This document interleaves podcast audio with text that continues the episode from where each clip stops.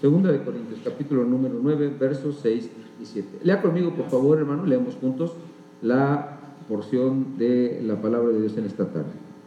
Pero esto digo, el que siembra escasamente, también segará escasamente, y el que siembra generosamente, generosamente también segará. Cada uno dé como propuso en su corazón, no con tristeza ni por necesidad, porque Dios ama al dador alegre.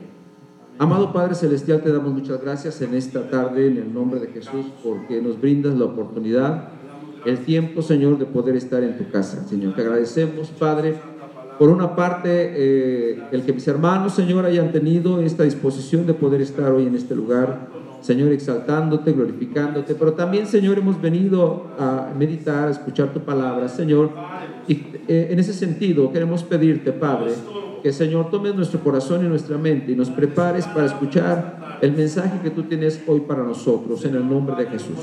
Padre, deseamos, te pedimos en el nombre de Jesús que este mensaje, Señor, sea de edificación y de bendición para nuestra vida.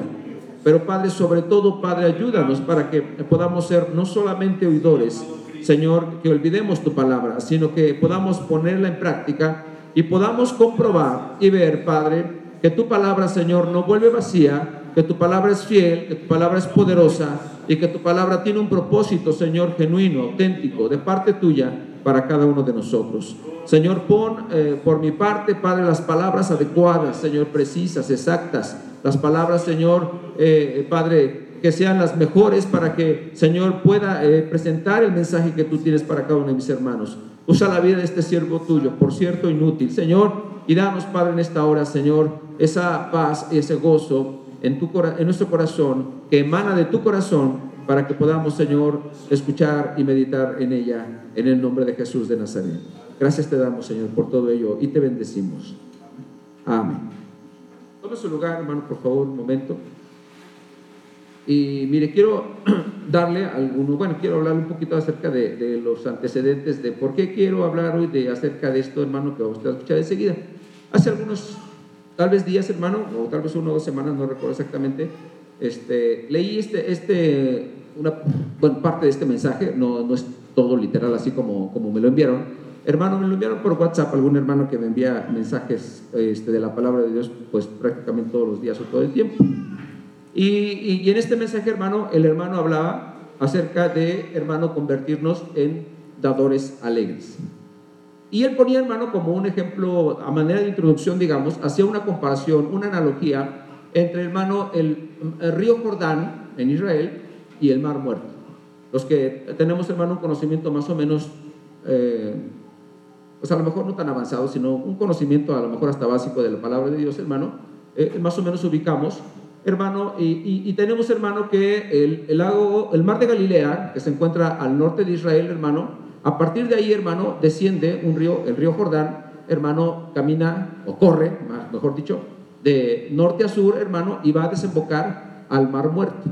Ese río, hermano, cuyo, este, origen es este, el Mar de Galilea, también, hermano, es alimentado por otros ríos adyacentes que, se unen a él para darle, hermano, cierta fluidez en su agua.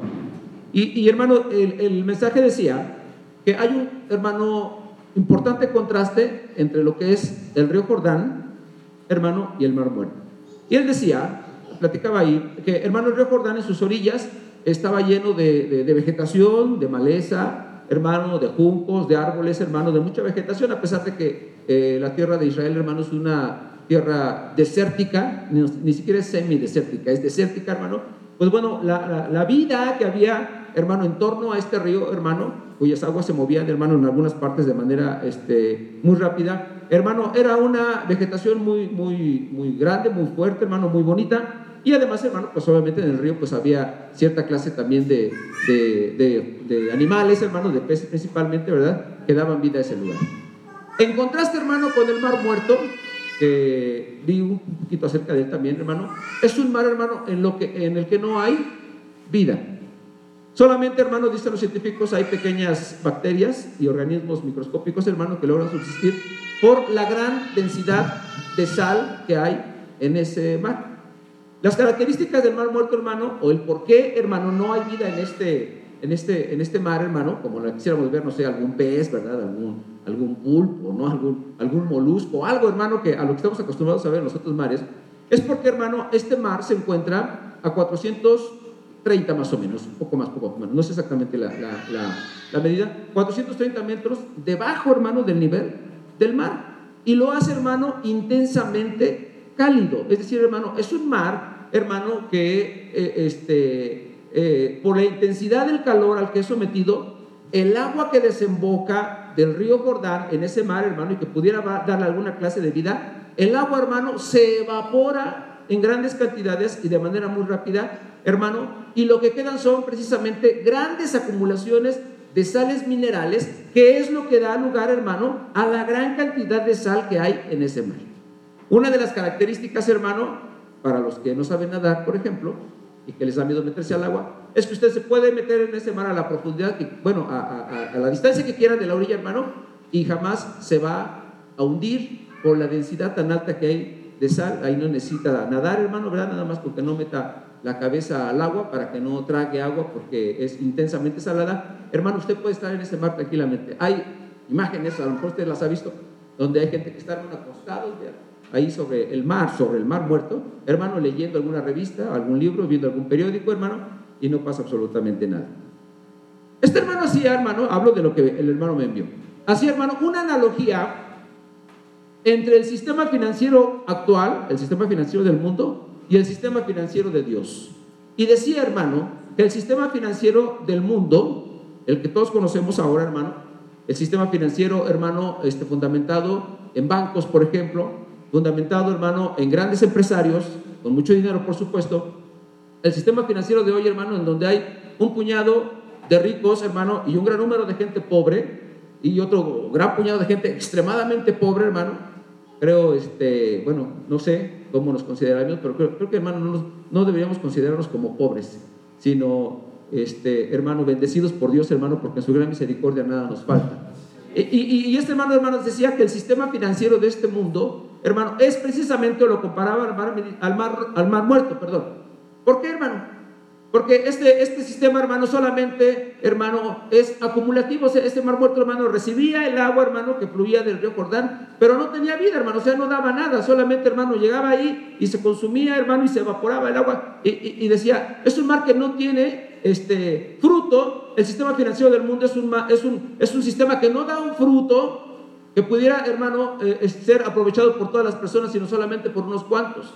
Y, y hacía la comparación, hermano, de que el sistema financiero de Dios y ahorita le voy a decir por qué estamos hablando de finanzas, hermano, se, asimila al río Jordán porque en su recorrido, hermano, en ese recorrido en el que el agua del río no, no está estática en una sola parte, sino que corre, hermano, y da vida a todos los que, hermano, eh, ese río puede alcanzar. Hermano, esa es la forma como Dios quiere que de alguna forma, hermano, nosotros como creyentes, los cristianos, los que conocemos la palabra de Dios, amado hermano, o los que ponemos en práctica, hermano, la metodología financiera de la palabra de Dios, hermano, pudiéramos ser, hermano, muy bendecidos de manera financiera. Y, usted me va a decir, ¿por qué está hablando hoy este, este hermano de finanzas? ¿Por qué está hablando hoy de dinero?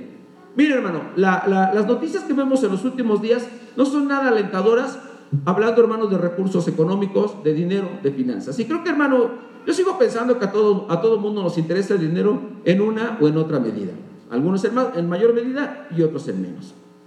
Y le digo, hermano, esto porque todos sabemos que el dinero, dice la palabra de Dios, hermano, sirve para todo. Si bien es cierto, hermano, la escritura dice que, hermano, no amemos al dinero, es decir, no nos enamoramos de él de tal, de tal forma, hermano, que, que sea, hermano, lo principal de nuestra vida. También la escritura dice, hermano, que el dinero sirve para todo. Y si queremos encontrar ejemplos de ello, hermano, no, que no los voy a dar porque no quería hablar de ellos, pero tal vez sean necesarios. El mayor ejemplo, hermano, lo tenemos en Jesús. Jesús necesitó dinero, hermano. Hay muchos textos que nos hablan, hermano, acerca de la necesidad económica que, Jesús tuvo para muchas situaciones, para pagar el impuesto, hermano, para ayudar a los necesitados, para ayudar a los pobres. ¿Se acuerda, hermano, cuando aquella mujer rompió un perfume de alabastro de gran precio, hermano? Y Judas dijo, wow, ¿por qué se desperdicia este perfume así? Se hubiera vendido y se hubiera dado a los pobres. Es decir, amado hermano, Jesús tenía, junto con sus discípulos, entre otras cosas, la encomienda de ayudar a los pobres. ¿Se acuerda, hermano, cuando iba a entrar, hermano, a la ciudad por alguna de las puertas y, y, hermano, en la puerta estaba el cobrador de impuestos para poder entrar a la ciudad, era la costumbre de aquel tiempo? Hermano, Y Jesús necesitó dinero y le dijo al discípulo que iba con él, ve y, pesca un pez y en el hocico, en la boca del pez vas a encontrar un estatero, dalo eh, en pago al impuesto que nosotros tenemos que pagar. Y la Biblia dice además, amado hermano, que había un grupo de mujeres, hermano, Claudia, Susana, amado hermano, y otras mujeres que con sus recursos económicos ayudaban al ministerio de Jesús. Jesús necesitó dinero. Bueno, si usted no necesita dinero, hermano, en absoluto, gloria a Dios por ello, hermano. Pero creo que la mayoría de los que estamos aquí sí necesitamos el dinero para algo. ¿Dicen amén, hermano? O, si alguien dice, no, hermano, yo no lo necesito, la verdad es que esta predicación no me interesa. Bueno, también puede salirse, si quiere ver lo mejor, pues hermano, a mí no me interesa saber qué dice la Escritura ni qué dice Dios acerca del dinero. Y lo que le quiero decir es lo siguiente, hermano, para que podamos entender esto. Primeramente, hermano, quiero empezar de una manera un poco nada, nada ortodoxa o poco ortodoxa. Hermano, quiero que usted comprenda que Dios es el dueño de todas las cosas. ¿Sí, hermano? ¿Yo seré el dueño de mi vida? No, es prestado nada más, hermano. El Señor me lo dio de alguna manera. ¿Jorge será dueño de su aveo? No, es prestado, aunque tal vez él diga, no, sí, me costó 70 mil, 80 mil, no sé en cuánto eh, lo haya comprado. Hermano, es prestado realmente. ¿Sabe, hermano, por qué? Porque la Biblia dice que de Jehová es la tierra y su plenitud, el mundo de los que en él habitan. Y es ahí, hermano, cuando muchas veces, ese es el principio a veces de nuestros errores, hermanos financieros, nos equivocamos pensando que lo que tenemos nos ha costado mucho. Que lo que tenemos, amado hermano, nos ha costado tanto. Que lo que tenemos o logramos tener, hermano, no, nos ha este, costado un gran esfuerzo, un gran trabajo. Algunos dicen, nos hemos apretado el cinturón para tener la casa, el terreno o lo que tenemos ahora. Hermano, tal vez te ha costado un esfuerzo. Pero hermano, todo es de Dios. De Jehová es la tierra, dice la palabra de Dios. Alguien búsquela, por favor, hermano, en el Salmo 24, 1. Y alguien más busque, mi hermano, Santiago 1, 17. Dice la palabra de Dios, hermano, de Jehová es la tierra y su plenitud, el mundo y los que en él habitan. Todo es de Dios, hermano. Y yo quiero, hermano, que tú y yo comencemos comprendiendo, entendiendo, amado hermano, que nada es nuestro. Que lo que tenemos, amado hermano, Dios nos, nos lo ha concedido, hermano, para nuestra bendición. Sí, hermana, ¿lo tienes? Salmo 24.1, por favor, hermana. No, tengo Santiago. Léelo también de una vez. Toda, toda buena dádiva y todo don perfecto desciende de lo alto, del Padre de las luces, en el cual no hay mudanza ni sombra de variación. ¿Alguien tiene el, el Salmo 24.1? Por favor, hermano.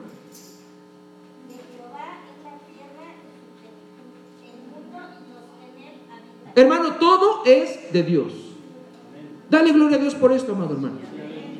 Hermano, cuando tú empieces a entender, hermano, y a darle gracias a Dios por la camisa que te compraste, por los zapatos que traes, hermano, porque hoy te sentaste a la mesa y lo que hayas comido, amado hermano, eh, costoso o, o económico, hermano, eso es lo menos importante. Si tú, hermano, puedes darle gracias a Dios por el trabajo que desarrollas, por el salario que recibes, hermano, y le dices, Padre, gracias porque esto es tuyo y tú me lo estás dando ahora para mi bendición, hermano, estás dando un buen paso como principio para ver las bendiciones que Dios tiene todavía preparadas para ti. Y digo esto, hermano, porque debo decirlo, lamentablemente, un porcentaje alto, hermano, de gente en el mundo, pero hoy me quiero eh, abocar, hermano, enfocar más a, a la iglesia, un porcentaje alto, hermano, de la iglesia vive necesidades económicas apremiantes. Y déjame decirle algo, hermano, que esto no debería de ser así. No quiero decir con esto que toda la iglesia debe ser rica o millonaria, hermano, o, o todos debemos estar en opulencia. No. Lo que quiero decir es que, amado hermano, Dios tiene una estrategia, el sistema financiero del que hablaba hace un momento de Dios, tiene una estrategia, hermano, para que usted y yo tengamos lo necesario y más todavía. Pero hay una razón, amado hermano, por la que muchas veces no tenemos, hermano, ni siquiera lo mínimo. O estamos ahí, hermano, como rasguñando, ¿verdad? Este, como en algún tiempo mi mamá buscaba por ahí entre sus cosas, ¿verdad? ¿Ves? Tenía algunos pesitos más, hace muchos años, por supuesto, hermano, para las tortillas, o para los frijoles, o para la sopa, o para, hermano, un kilo de huevo, algo así. Porque, amado hermano, no se completaba lo del gasto. Ese no es el deseo de Dios para nosotros. Sí es cierto, hermano, que en momentos hay tiempos de prueba, hay tiempos difíciles, hay tiempos de dificultad, pero no, no debería ser, hermano, el, denominador común de toda nuestra existencia como cristianos, de todos los años de nuestra vida, porque Dios quiere bendecir a su iglesia. La Biblia dice, hermano, hermano, en San Mateo, que si nosotros siendo malos sabemos dar buenas dádivas a vuestros hijos, ¿cuánto más vuestro Padre no dará buenas, buenas cosas a los que se las pidan? ¿Y usted es hijo de Dios, es cierto? Y el Padre dice, clama a mí y yo te responderé. Entonces, hermano, ¿por qué las cosas no están funcionando? Mire, Santiago 1.17, ya lo leyó la hermana Vivi, dice, toda buena dádiva y todo don perfecto viene de lo alto del Padre de las luces, en que no hay mudanza ni sombra de variación. Hermano, las cosas que tenemos vienen de parte de Dios. Tal vez a usted, hermano, le costó desembolsar cierta cantidad para tenerlo. Tal vez a usted, hermano, le ha costado levantarse todos los días a las 6 de la mañana, o 7 o 5, no sé, hermano, a la hora que se levanta e irse a trabajar. Tal vez, hermano, le ha costado llegar a su casa cansado, hermano, agobiado por el trabajo. Hermano, no lo sé. ¿Qué tanto le ha costado el, trabajar, hermano, y el levantarse? Hermano, pues prácticamente toda la vida este, de trabajo, hermano. Yo ya tengo, eh, estaba haciendo cuentas que tengo 33 años en el CONALEP y 4 años que voy trabajando. Tengo hermano, como 40 años trabajando ya. 40 años trabajando. Y sin embargo, amado hermano, parece que todavía vamos a seguir trabajando no sé cuánto tiempo, de una o de otra manera. Toda nuestra vida es trabajo. Y, y, y, amado hermano, mire, yo no quisiera que al término de nuestra vida, hermano, dijéramos como Salomón, todo es trabajo y aflicción de espíritu. Sino que cuando terminemos nuestra existencia aquí, le digamos al Señor, Señor, gracias, porque a través del trabajo yo vi tu gloria, yo vi tus bendiciones, yo vi tus misericordias. Pero mire, hermano, ¿qué es lo que dice la palabra de Dios? Concluimos, hermano, en este primer aspecto, que Dios es el dueño de todo. Hermano, por lo tanto, Dios es el proveedor de toda riqueza. No voy a hacer historia, hermano, ni voy a hacer, amado hermano, cuentas de por qué hay algunos hombres, hermano, que, prácticamente no se acabarían todo el dinero que tienen en toda su vida, hermano, y por qué hay, hermano, este, otros tantos, hermano, o muchos otros tantos, hermano, en extrema pobreza. No voy a explicar por qué, hermano, este, Billy Gates es uno de los hombres más ricos del mundo, o Carlos Slim, hermano, o, los descendientes de Ford, o los descendientes de Rockefeller, o muchos otros hombres, amado hermano, que son mencionados en, las revistas esas famosas donde, donde mencionan a la gente más rica del mundo. No, hermano. Lo que yo le quiero decir, amado hermano, es que, hermano, las bendiciones que nosotros podemos tener a través, amado hermano, de, de lo financiero, de lo económico, hermano, que también nos interesa como iglesia. Porque mire, ciertamente, hermano, eh, ah, podamos pensar que efectivamente, hermano, somos gente espiritual, que nos interesan las cosas espirituales. Nos interesa, hermano, saber más de la salvación, del perdón, de la vida eterna, amado hermano, de la transformación, de la regeneración, etcétera, etcétera, hermano. Todos esos temas que son inherentes a la vida espiritual. Pero déjeme decirle, hermano, que también la Biblia habla y, y abundantemente, hermano, o sea, ampliamente, acerca del asunto de las finanzas de los cristianos o de todos aquellos que conocen a Dios. Y mire, hermano, dice la palabra de Dios, hermano, la bendición de Jehová es la que enriquece. Alguien busca Proverbios 10, 22. La bendición de Jehová es la que enriquece y no añade con ella tristeza. ¿Por qué muchas veces, hermano, las riquezas añaden tristeza? ¿Se ha preguntado usted? ¿Por qué muchas veces, hermano, el ser rico puede ser, hermano, un gran problema? Pues lo vemos en nuestros días fácilmente, ¿verdad? Sin, necesidad de estar, hermano, indagando tanto. Porque la gente rica, hermano, tiene el mayor riesgo de ser secuestrados, de ser, amado hermano, este, plagiados para obtener un rescate. Dice de hermano, yo todavía no llego a ese nivel, ¿verdad? Que no duermen pensando en sus riquezas, hermano, y que su vida es, hermano, hacer dinero y hacer dinero. Hermano, muchos de ellos logran hacerse ricos a costa de su propia salud. Tal vez, hermano, sea muy aventurado de mi parte, ¿verdad? Este, hablar, por ejemplo, del señor Vergara, el dueño del equipo de, Guadalajara, hermano. Sí sabe usted que está muy enfermo. Sí sabe usted que tiene un cáncer, hermano, en, un estado avanzado enorme. O sea, que prácticamente, hermano, está como sentenciado a muerte, ¿verdad? No, yo no deseo la muerte de este señor, hermano, yo no lo conozco. Pero, hermano, es lo que dicen las notas periodísticas. La mayoría de la gente, hermano, poderosa, no todos mueren en una situación así. Porque hermano, su trabajo fue hacer dinero. Pero la Biblia dice, hermano, que la bendición que viene de lo alto, la bendición de Jehová, hermano, enriquece y no añade con ella tristeza. No añade angustia, no añade dolor, no añade, amado hermano, pesadumbre, no añade, amado hermano, molestia. Por eso le decía hace rato, que si bien hermano Salomón terminó diciendo que todo es trabajo y aflicción de espíritu de lo que se hace debajo del, del, sol, hermano, y hay una razón que no me voy a entrar en ella, hermano, por, por causa de tiempo, hermano, por la que él se expresa así, la vida del cristiano no debería de ser así, hermano. La vida del cristiano hasta su muerte debería de ser de gozo, de agradecimiento y de reconocimiento a nuestro Dios porque Él nos da todo lo que nosotros necesitamos. ¿Tienes lo que dice Proverbios 10, 22, eh, hermana Vivi, por favor?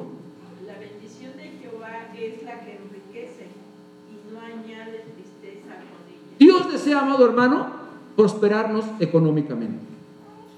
Dios desea darnos, hermano, riqueza. Dios no está peleado con las riquezas ni odia a los ricos tampoco, hermano. Acuérdese, hermano, que uno de los, de los hombres que este, se ocupó del cuerpo de Jesús prácticamente al final de, de, su vida, hermano, fue un hombre llamado José de Arimatea. Era un hombre rico, hermano. Era un hombre poderoso económicamente. Aunque la Biblia no habla mucho de él, hermano, pero era un seguidor de Jesús.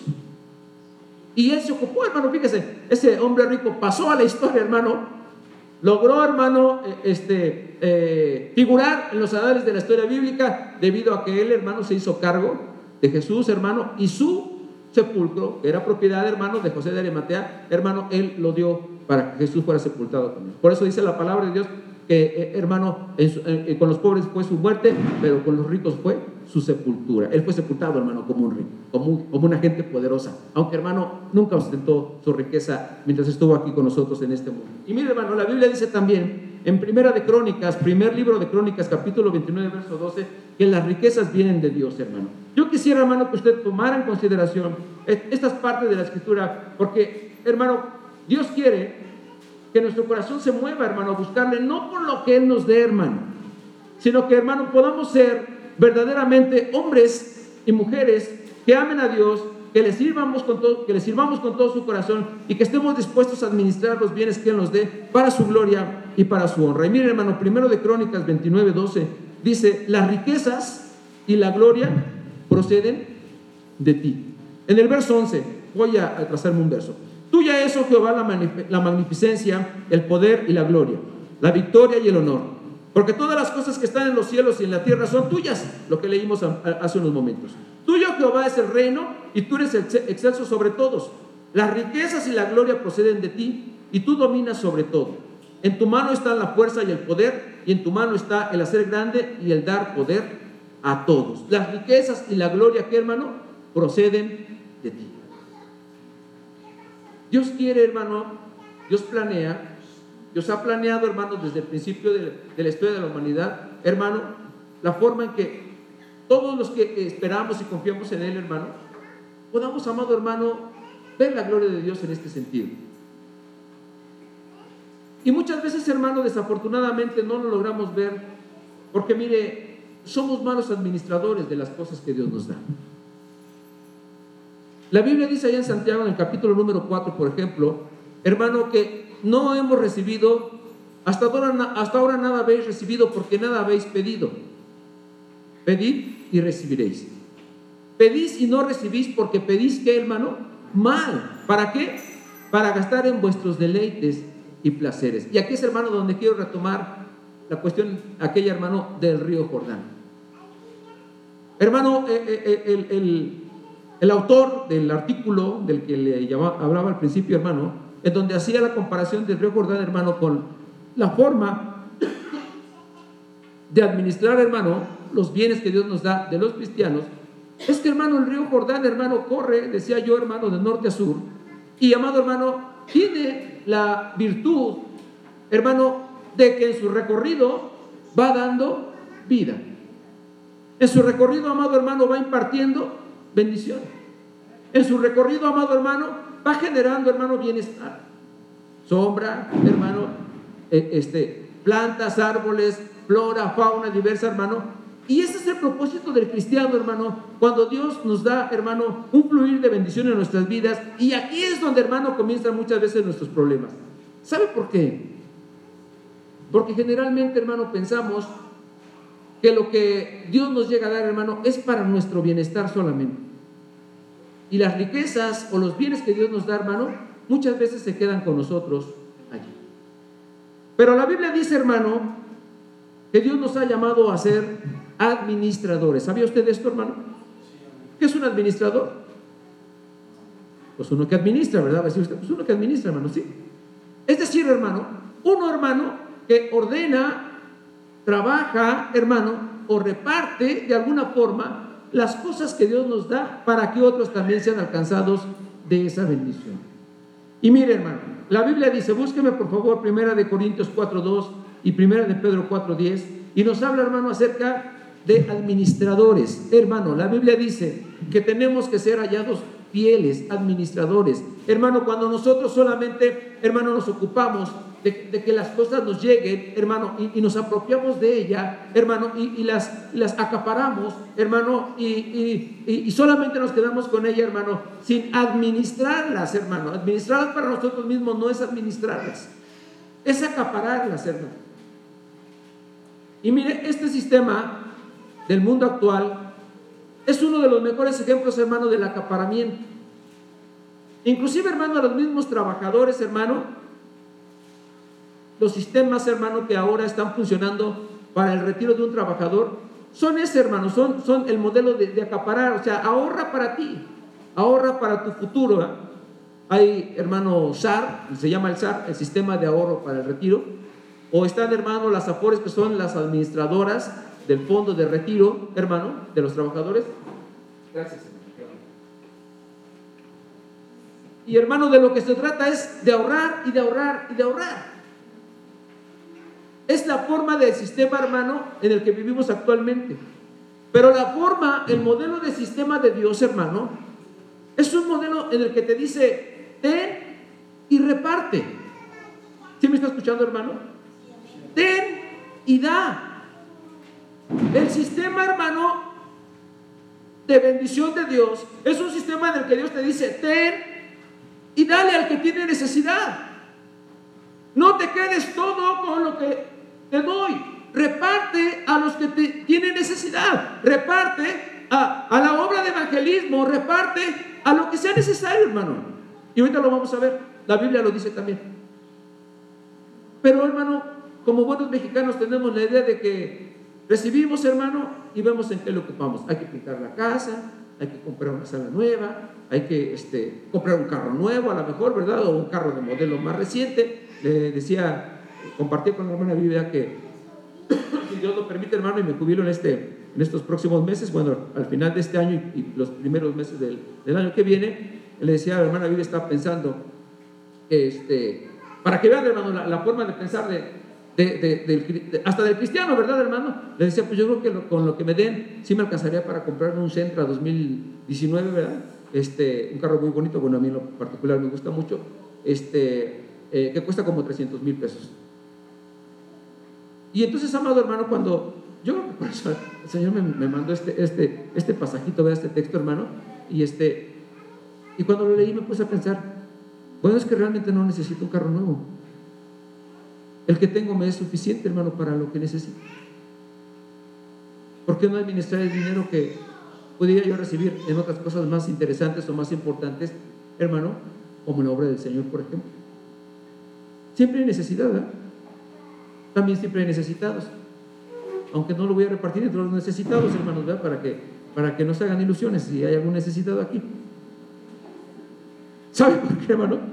Porque a veces los necesitados se malacostumbran solamente a que les den y les den y les den. Y también eso es pecado, hermano, también eso está mal. Pero bueno, en otro, en otro momento hablaré de esto. Y entonces, amado hermano, mire, Dios nos da para que usted, hermano, comparta la bendición que Dios le da de alguna manera. Y mire lo que dice la palabra de Dios, hermano. Primero de Corintios 4.2. ¿Quién lo tiene? Rápidamente, por favor. Ahora bien, se requiere de los administradores que cada uno sea hallado fiel. Se requiere de los administradores que seamos hallados, ¿qué, hermano?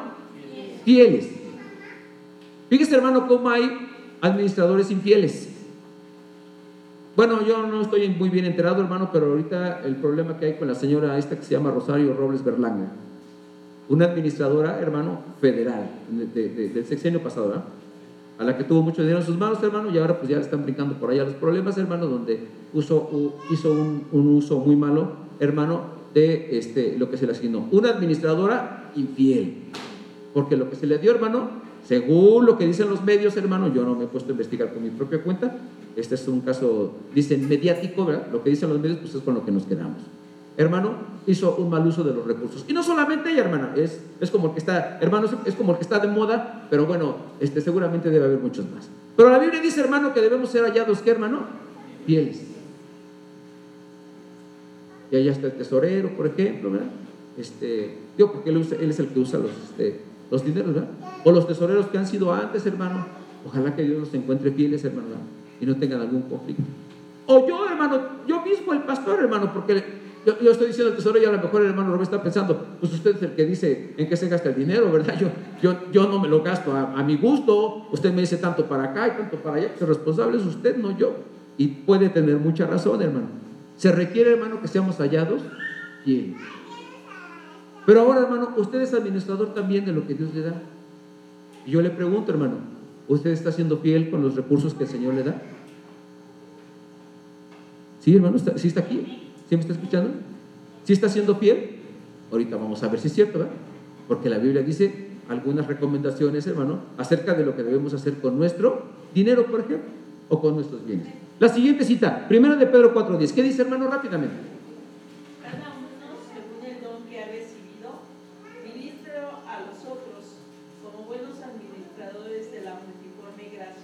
Tenemos que ser, hermano, buenos administradores, según, hermano, las cosas que el Señor nos ha dado. Mire, hermano, aquí puedo ahondar en otros aspectos. No todo es dinero.